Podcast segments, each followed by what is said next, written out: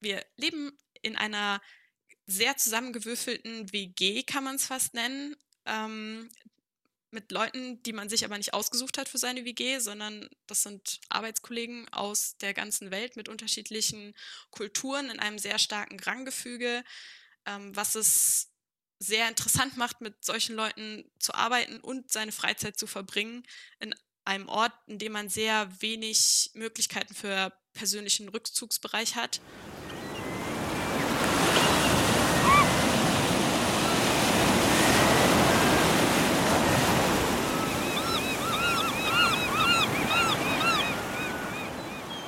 Frau zur See. Heute spreche ich mit Sarah Zimmerer. Sie hat Nautik studiert und einen Master in Maritime Management. Sie ist 24 Jahre alt und hat gerade ihren ersten Einsatz als Offizierin auf einem Containerschiff hinter sich. Hallo Sarah. Hallo. Wie lange warst du jetzt unterwegs? Ich war jetzt dreieinhalb Monate unterwegs. Und wie war dein erster Einsatz als fertige Offizierin für dich? Ähm, insgesamt natürlich sehr aufregend, der erste Einsatz, in dem man Verantwortung übernimmt und trägt. Und da es für mich auch zum ersten Mal auf dem Containerschiff war, ich bin zuvor auf dem Tanker mein Praxissemester gefahren, ähm, war das auch nochmal zusätzlich aufregend. Was sind da jetzt so deine Aufgaben als Offizierin gewesen? Ähm, als Offizierin war ich jetzt für die Sicherheit zuständig. Sicherheit im Sinne von Safety, also für den Brandschutz und für die Rettungsboote, so im Groben und Allgemein. Ähm, das heißt, ich habe regelmäßig nach meiner Wache, also nach dem Schifffahren, dem eigentlichen, was man sich so unterm Offiziersein vorstellt, die Brandschutzeinrichtungen kontrolliert, das heißt Feuerlöscher, Löschschläuche und so weiter und die Rettungsboote und Rettungsinseln dass für den Notfall alles ja, ready ist. Mhm. Also, also Wache und Schifffahren machst du aber auch. Genau, das ist quasi der, ja, wenn man so will, Hauptteil Schifffahren. Ähm, wobei man nebenher noch so viele zusätzliche Aufgaben hat, die man dann eben, wenn sie nicht auf der Brücke erledigt werden können, in Überstunden nach der Wache machen muss. Und ähm, welche Position gibt es eigentlich auf so einem Schiff? Mm, also für die Brückenbesatzung, wenn man sie so nennen will, ähm, das geht beim dritten Offizier los. Ähm, je nach Reederei wird zwischen dritten und zweiten Offizier gar nicht unterschieden. Das heißt, da gibt es nur zweite Offiziere, die sogenannten Wachoffiziere, die Wache gehen und sich um die Navigation und die Sicherheit kümmern. Also wie ich schon gesagt habe, mein Teilbereich und Navigation betrifft die Reiseplanung. Dann kommt der erste Offizier, der ist zuständig hauptsächlich für die Ladung und für die Sicherheit im Sinne von Security. Also alles, was im Hafen ähm, dann auch anfällt, dass ja keine Bomben an Bord gebracht werden, ähm, dass generell nichts in die Luft fliegt und ähm, ja auch sonst quasi alles sicher ist. Ähm, dafür ist der Erstoffizier zuständig. Und dann kommt der Kapitän, der ja die Schiffsführung ähm, quasi innehat und für alles und jeden verantwortlich ist. Und mit deiner ähm, Ausbildung, die du hast, ähm, kannst du jetzt als Offizierin fahren? Könntest du jetzt auch direkt als erste Offizierin fahren? Oder braucht es da irgendwie noch was? Ähm, ich habe mit meinem Bachelorabschluss Nautik das Offizierspatent. Das heißt, ich darf als Offizierin fahren. Auf kleineren Schiffen unter 3500 BRZ darf ich auch als erste Offizierin schon fahren. Das betrifft die sogenannten Kymos, Küstenmotorschiffe, also alle kleineren, die hier in der Nord- und Ostsee verkehren. Ansonsten muss ich einfach nur, sagt sich leicht, aber Fahrzeit an Bord abliefern. Das heißt, in dem Moment, in dem ich 365 Tage auf See als Offizierin meinen Einsatz verübt habe und das ist quasi egal, ob das Schiff auf dem Ozean schwimmt oder im Hafen liegt oder vor Anker liegt. Ähm, Hauptsache, ich war an Bord. Dann bekomme ich mein erstes Offizierspatent. Damit kann ich als erste Offizierin eingesetzt werden, aber das ist in der Regel nicht direkt, wenn man das Patent hat, der Fall. Und dann dauert das nochmal, je nachdem, drei Jahre, also dreimal 365 Tage bis ich mein Kapitänspatent habe. Wenn ich als Erstoffizierin eingesetzt werde, verkürzt sich die Zeit um die Hälfte.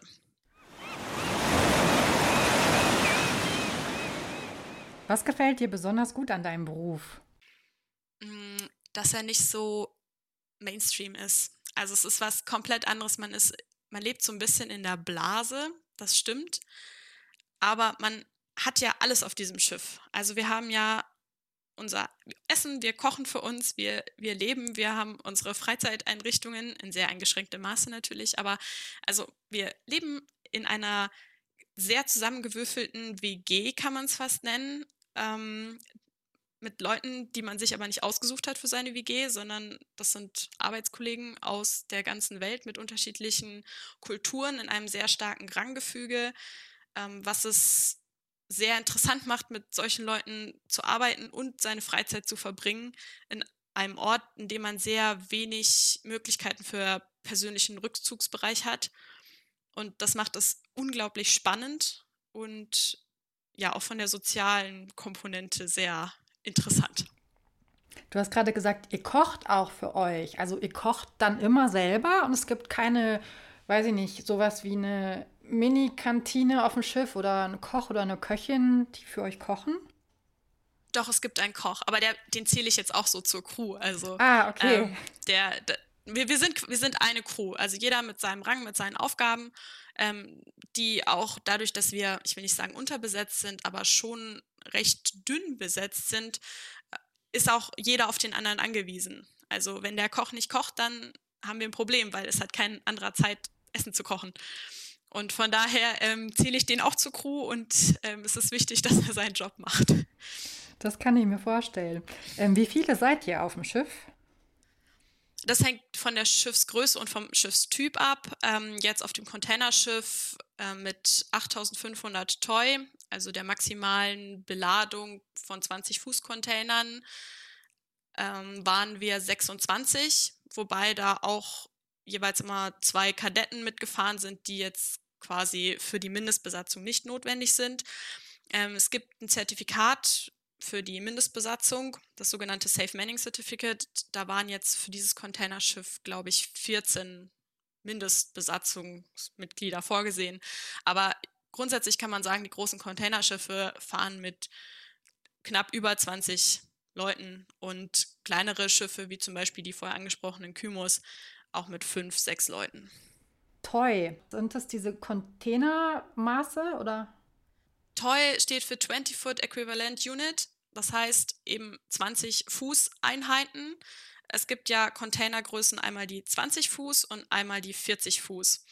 Und diese Toy-Angabe ist quasi die Anzahl von Containern, also 20 Fuß Containern von den kleineren, die maximal auf dem Schiff geladen werden können.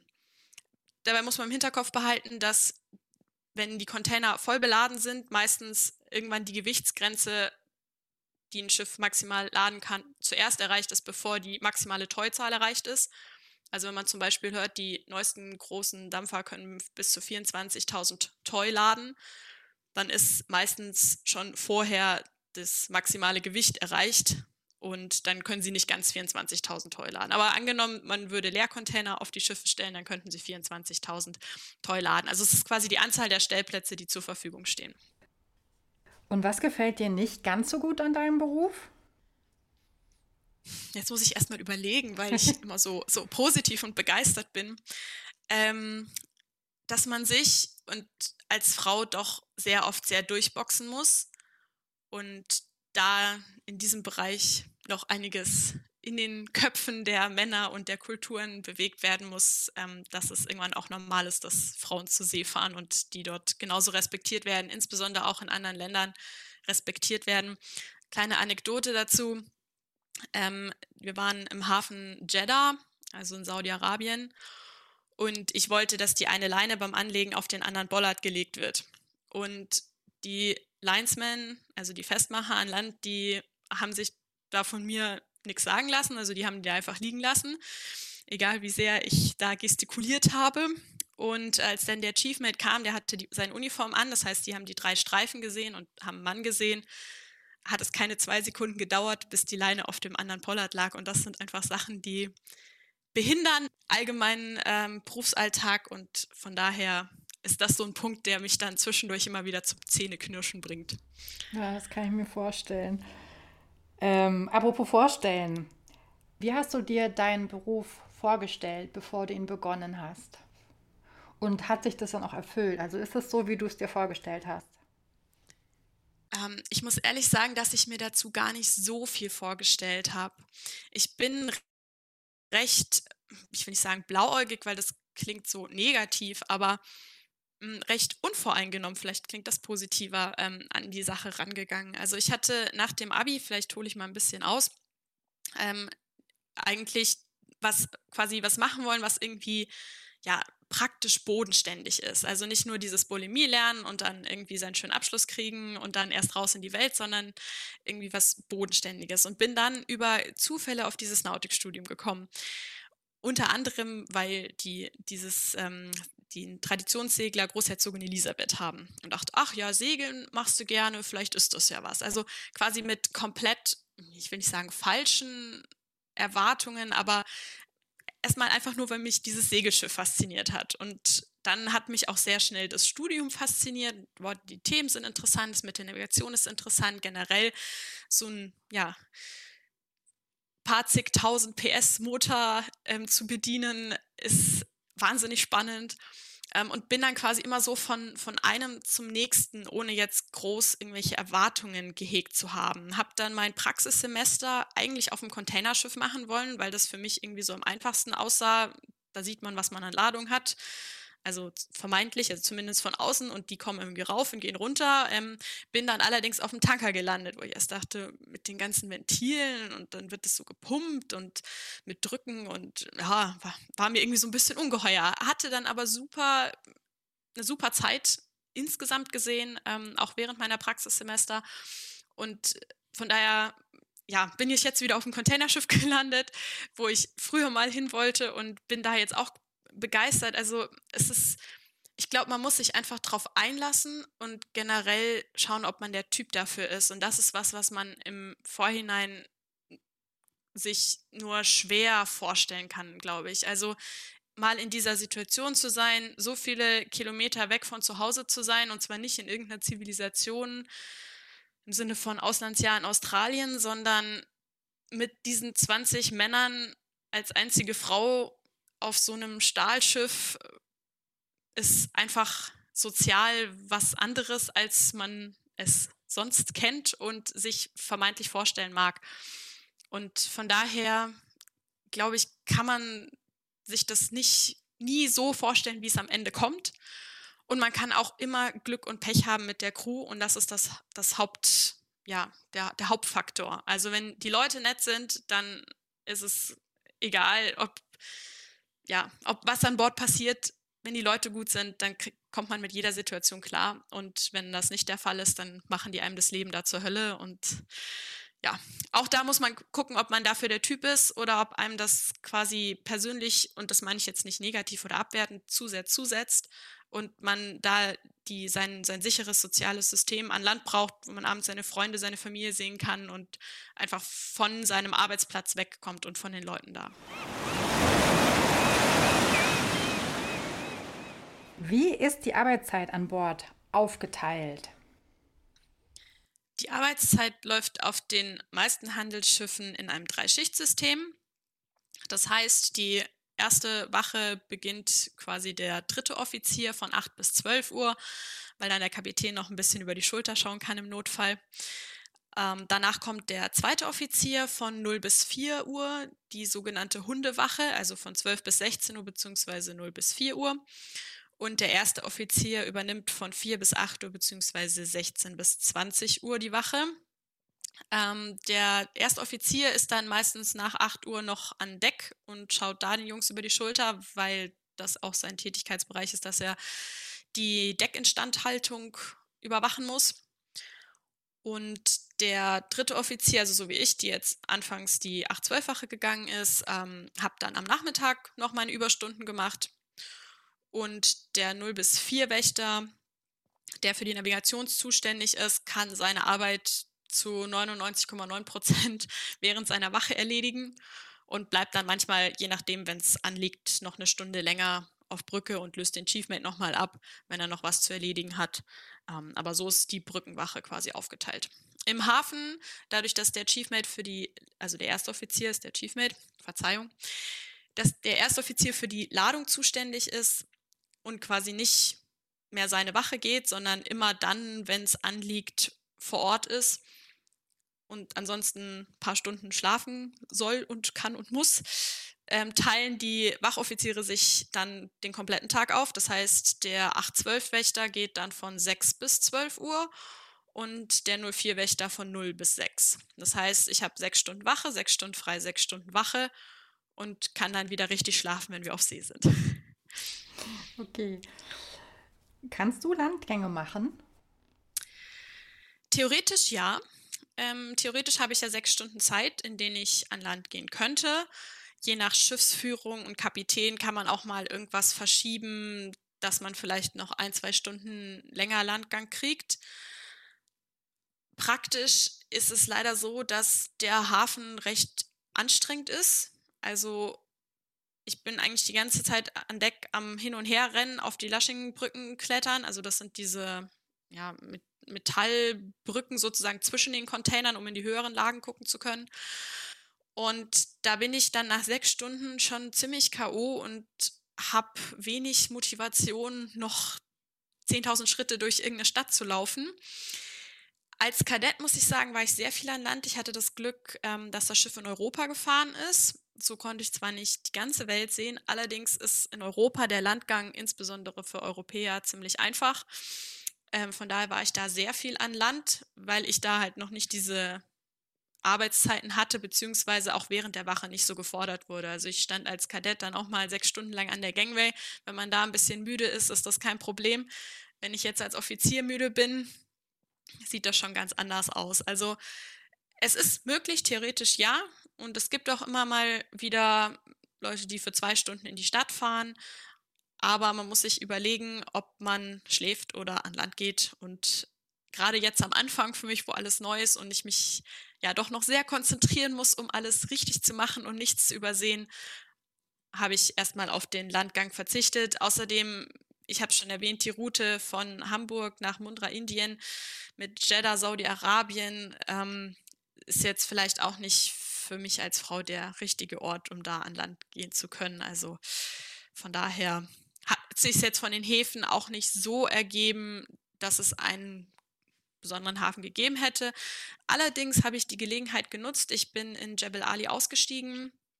Das ist anderthalb Stunden von Dubai weg ähm, mir Dubai dann anzuschauen, bevor ich ausgestiegen bin. Also noch zwei Nächte im Hotel zu bleiben. Und das war auch sehr schön. Also die Möglichkeit gibt es dann auch noch.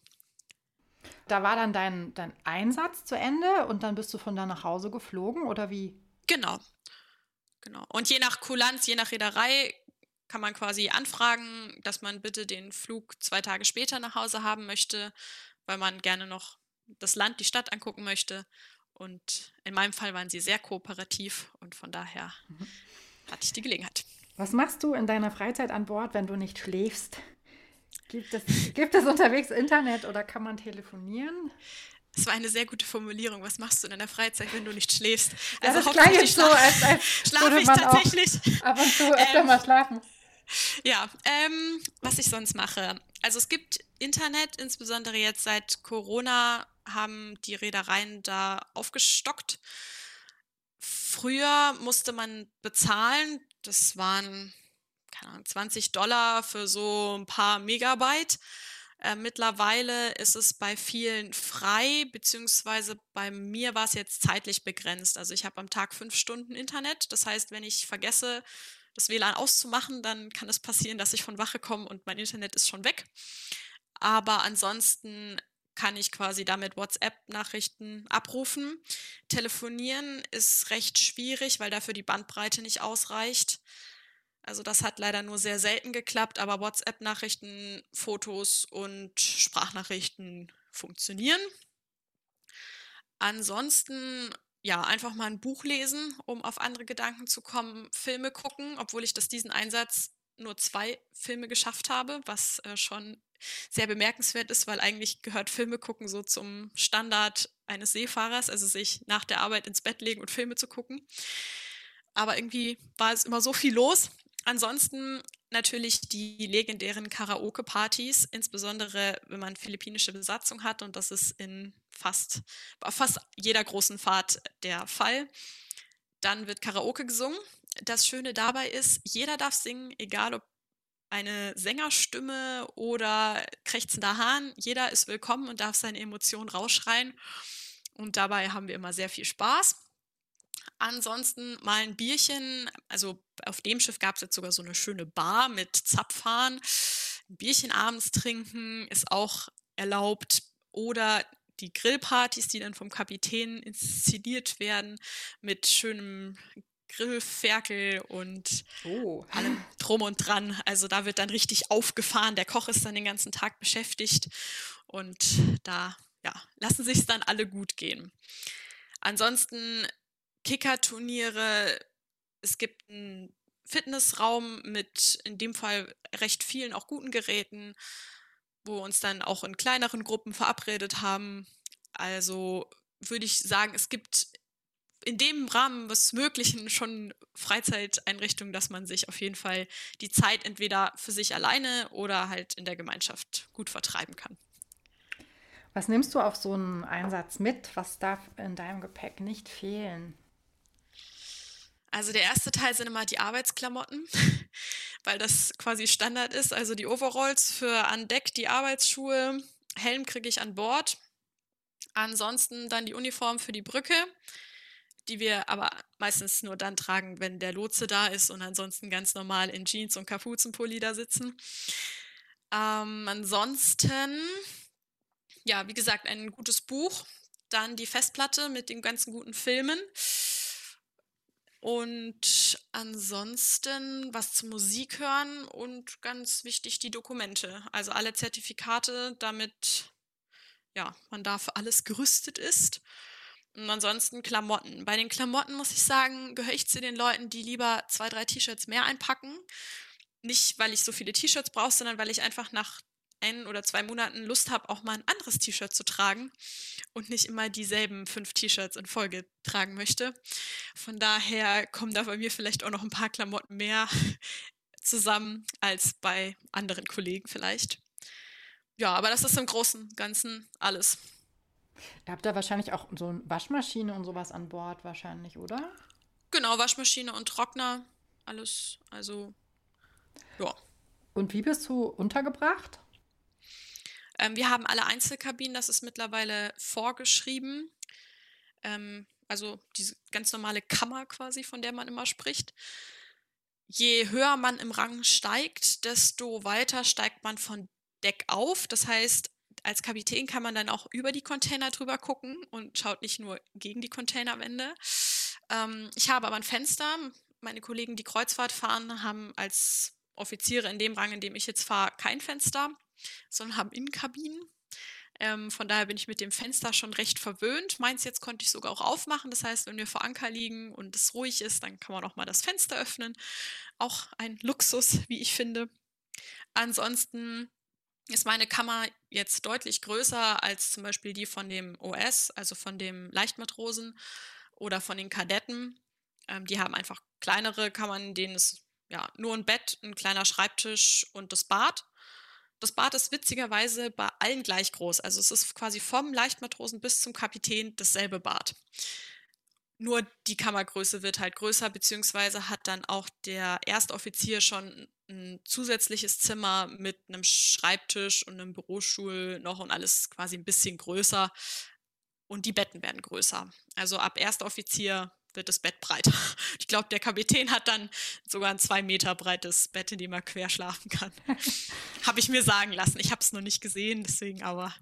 Also das sind so die, die, die kleinen, ja, der kleine Luxus, an dem man sich erfreut. Und was wir alle haben, ist ein Sofa. Je nachdem, wie groß die Kammer ist, desto größer.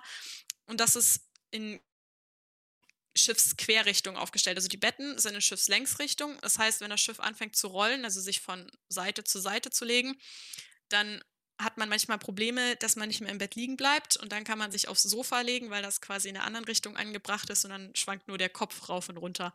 Muss man sich dann überlegen, wie man besser schläft. Und die letzte, der letzte Luxus, den wir haben, ist ein Kühlschrank. Auch der findet sich in den Kammern der unteren Ränge weniger. aber das ist dann auch vom Schiff abhängig, dass man sich dann auch mal eine kalte Cola nach der Arbeit rausnehmen kann. Wird der Kühlschrank vom Schiff gefüllt oder bringt man sich da selber Sachen mit? Wir haben quasi einen kleinen Kiosk an Bord, bei dem wir Sachen kaufen können, der sogenannte Slop Chest.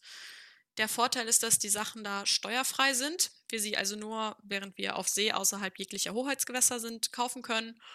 Und von daher ist das recht erschwinglich, was man sich da an Cola und Bier und so weiter kaufen kann. Gab es noch andere Frauen bei deinem letzten Einsatz oder warst du die Einzige? Ich glaube, du warst die Einzige, ne? Genau, ich war im letzten Einsatz die einzige Frau an Bord, ja. Und wie ist das für dich? Fehlt dir das, dass nicht noch andere Frauen dabei sind? Also grundsätzlich fehlen würde ich nicht sagen. Es kommt sehr auf die Crew drauf an, wie ich schon gesagt habe, ob die einem das Leben zur Hölle machen oder einen in jeglicher Hinsicht unterstützen. Ich hatte jetzt eine sehr gute Crew, die mich wirklich ja, ganz normal akzeptiert hat, als ob ich ein männlicher Kollege wäre und von daher hat das alles sehr gut jetzt funktioniert. Grundsätzlich wünscht man sich natürlich, dass auch Frauen diesen Beruf ergreifen und man auch an Bord mal eine Mädelsrunde machen kann. Allerdings muss ich sagen, generell auch in meinem Freundeskreis sind einfach mehr Männer. Ich komme mit Männern auch ganz gut aus und habe teilweise mit Frauen dann meine Probleme. Von daher, also wenn auf dem Schiff nur Frauen werden, würde ich mir das nochmal überlegen mit der Seefahrt. Also es ist schon gut, dass da, dass da viele Männer sind, aber über die eine oder andere Frau wäre ich, wär ich nicht abgeneigt. Und wie viele Frauen wart ihr im Studium ungefähr? Im Studium kann man so ungefähr sagen zwischen 10 und 20 Prozent in den Fächern, die ich so belegt habe. Ja. Was machen Frauen in deinem Beruf anders als Männer? Uff, das ist eine sehr schwierige Frage, weil es sehr schnell pauschalisiert und man ja gerade auch das vermeiden will, dass die Frauen immer das machen und die Männer immer das machen. Ich glaube, wir Frauen sind generell etwas überlegter, wirken dadurch vielleicht auf den ersten Blick etwas zurückhaltender, weil wir nicht gleich hier und hurra und wir sind die geilsten schreien. Ähm, aber ich glaube einfach, dass insgesamt es für die ganze Crew gut ist, je diverser sie ist. Und das hat das damit zu tun mit den Nationalitäten. Je mehr verschiedene Nationalitäten, desto besser funktioniert es meistens in der Crew, weil sich sonst schnell so Grüppchen bilden. Und dasselbe ist natürlich, wenn jetzt drei, vier Frauen an Bord wären, die würden sich auch wieder zusammentun. Also ich glaube, es ist einfach ein Mix, ist wahnsinnig gut und wichtig. Und da gehören nun mal auch die Frauen dazu. Und grundsätzlich kann man vielleicht allgemein sagen, dass wir Frauen etwas, ich will nicht sagen zielstrebiger sind, aber vor allem im Studium habe ich das gemerkt. Also die Frauen, wir waren die mit den besseren Klausuren, ist einfach, also das ist eine Tatsache. Und ähm, nicht, dass es nicht auch Männer gibt, die sehr gute Klausuren geschrieben haben, aber es waren schon grundsätzlich die Frauen, die einfach, ja, da zielstrebiger durchmarschiert sind, würde ich sagen. Und das, ja, davon kann man ja an Bord auch sehr, sehr profitieren von den Frauen. Wenn man jetzt mal im Hinterkopf hat, ja, die Frauen können nicht so schwer heben und sind körperlich nicht so tough und stark, was allgemein eine Tatsache ist, also das möchte ich jetzt auch gar nicht abstreiten, aber ich denke, dass ja, die Frauen dann durch andere Stärken, wie zum Beispiel ihre Zielstrebigkeit und ihr Wissen, was sie genauso haben wie Männer, den Job genauso gut machen können. Du hast ja vorhin schon erzählt, wie du auf deine Berufswahl gekommen bist. Ähm, magst du noch mal kurz erklären, wie jetzt der Weg genau abläuft? Wenn ich jetzt sage, ich möchte erstmal Offizierin und dann später Kapitänin werden, wo muss ich anfangen? Welchen Weg muss ich gehen? Also, für mich hat der Weg folgendermaßen ausgesehen. Ich habe mich für das Bachelorstudium Nautik eingeschrieben, ein Semester an der Jade Hochschule in Elsfleth studiert, bin dann auf See gegangen, wobei meine damalige Reederei die Praxisphase, das sind insgesamt 365 Tage, nicht in zwei Teile aufgesplittet haben wollte. Das heißt in das zweite und das siebte Semester, sondern wollte, dass ich die Zeit an einem Stück absolviere. Das heißt, ich bin dann habe drei Semester quasi mein Studium ausgesetzt, beziehungsweise Urlaubssemester beantragt und habe in diesen drei Semestern meine 365 Tage auf See absolviert. Meistens sind es immer ein paar mehr, weil man natürlich nicht an dem 365. Tag dann nach Hause geschickt werden kann. Also kann man da noch ein paar Tage drauf rechnen. Dann habe ich meine acht Semester sind es insgesamt studiert, wobei eben zwei Semester Praxissemester sind, die dann eben von dieser Praxisphase angerechnet werden. Und dann mein Studium mit dem Grad Bachelor of Nautical Science abgeschlossen. Und damit habe ich mit diesem Bachelor mein Zertifikat, wie ich schon vorher erwähnt habe, um als Offizierin zur See zu fahren. Den Master Maritime Management, den ich gemacht habe, der hat quasi mit meinem Patent an sich gar nichts zu tun. Das ist quasi ein extra Ding, aber hat mit dem Offizier und zur See fahren nichts zu tun. Ah, okay. Also wenn man jetzt zum Beispiel Kapitänin werden möchte, dann ähm, reicht es, wenn man einen Bachelor in Nautik macht und dann eben die Erfahrung sammelt. Genau. Und wann man diese Praxisphase macht, ob man die macht, bevor man anfängt zu studieren, was viele machen, um erstmal zu gucken, ob der Job überhaupt was für einen ist. Ähm, oder so wie ich, eben erst zu studieren und dann auf See zu gehen, was für mich auf jeden Fall das Richtige war, weil ich so erstmal ein bisschen theoretischen Background hatte, bevor ich auf Bord aufgeschlagen bin. Von daher, also das kann man recht flexibel hin und her schieben. Und ähm, warum hast du dich dann noch für den Master entschieden? Das hatte zum einen was damit zu tun, dass, das muss ich leider so sagen, von zu Hause schon der, ich will nicht sagen Druck da war, aber schon mir verdeutlicht wurde, äh, dass doch ein Master ähm, auf jeden Fall eigentlich äh, gemacht werden muss, weil ja ein Bachelor irgendwie nur so ist wie ein Vordiplom damals und das ist ja irgendwie nicht ganz vollständig. Und zum anderen, weil es mir auch wichtig ist, dass ich neben dem Nautik noch eine Alternative habe. Mit dem Nautikstudium habe ich zwar viele Berufsmöglichkeiten auch an Land, das stimmt schon, allerdings sind die alle recht, ja, auf, aufs Schiff fahren, dann laufen sie hinaus. Und da ich nicht weiß, ob ich eines Tages vielleicht doch lieber im Süden Deutschlands wohnen möchte oder, oder, oder. Insbesondere auch die Verletzungsgefahr ist leider in meinem Job ziemlich hoch. Und wenn ich irgendwann mal die Seediensttauglichkeit nicht mehr bekommen sollte, aus irgendeinem Grund, dann habe ich so eine Alternative. Ich bin durch den Master Maritime Management sozusagen qualifiziert, in der Logistik zu arbeiten. Das heißt, nicht nur in Reedereien, in auch mehr quasi die wirtschaftliche Seite, sondern auch in rein Logistik. Äh, Moment, in rein Logistikfirmen. Zum Beispiel hat Porsche auch mal ausgeschrieben, dass sie suchen speziell für Seetransport.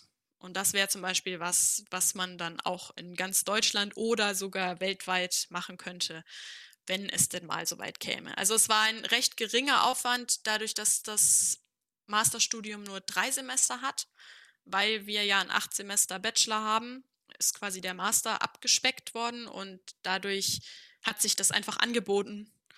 Und wenn man jung ist, lernt man noch gut und ich habe immer gerne studiert, von daher hat sich das angeboten. Gibt es ein bestimmtes Schiff, auf dem du gerne mal fahren möchtest? Ich träume ehrlich gesagt immer ein bisschen von diesen Gastankern, von diesen LNG-Tankern, von den ja, Erdgastankern. Diese riesigen Tanker mit ihren Kugeln, Kugeltanks, das würde mich interessieren. Vor allen Dingen, weil die Ladung da ja so weit runtergekühlt ist und diese hohen Drücke ähm, standhalten müssen. Also das ist, finde ich, sehr interessant von der Ladung her. Und generell muss ich sagen, haben es mir diese riesigen Schiffe irgendwie angetan. Also bisher war es immer, je größer das Schiff war, desto begeisterter war ich und von daher große Schiffe. Wie ist das denn, wenn man so ein Schiff steuert, was so, ein, so einen starken Motor hat?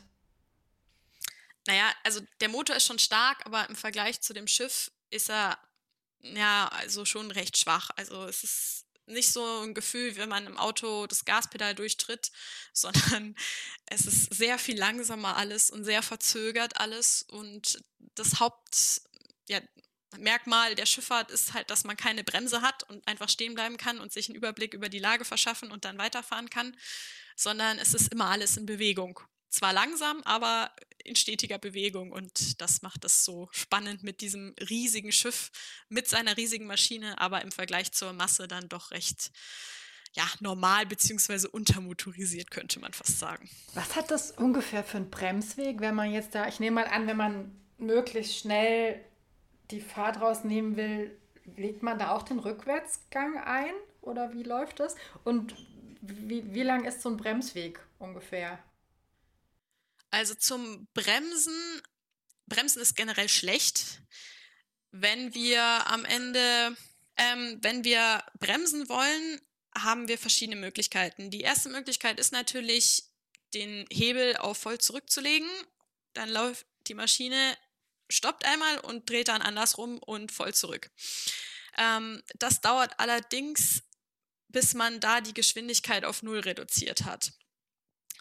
Eine andere Möglichkeit ist, Hartruderlagen zu legen. Das heißt, das Ruder einmal voll ganz hart Steuerbord, also so weit wie es geht, quasi nach rechts zu lenken, um dann wieder, so weit es geht, nach links zu lenken und durch diese harten quasi Schlenker das Schiff zu bremsen. Das ist meistens weitaus effektiver zum Bremsen, als den Hebel auf voll zurückzulegen.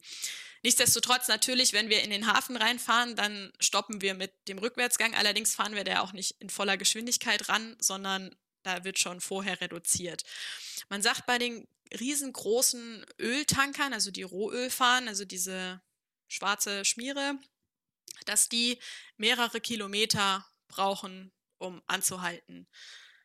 Also insbesondere hier der Hinweis für alle Segler und Sportbootfahrer, seid gewappnet, die Dinger fahren einfach weiter.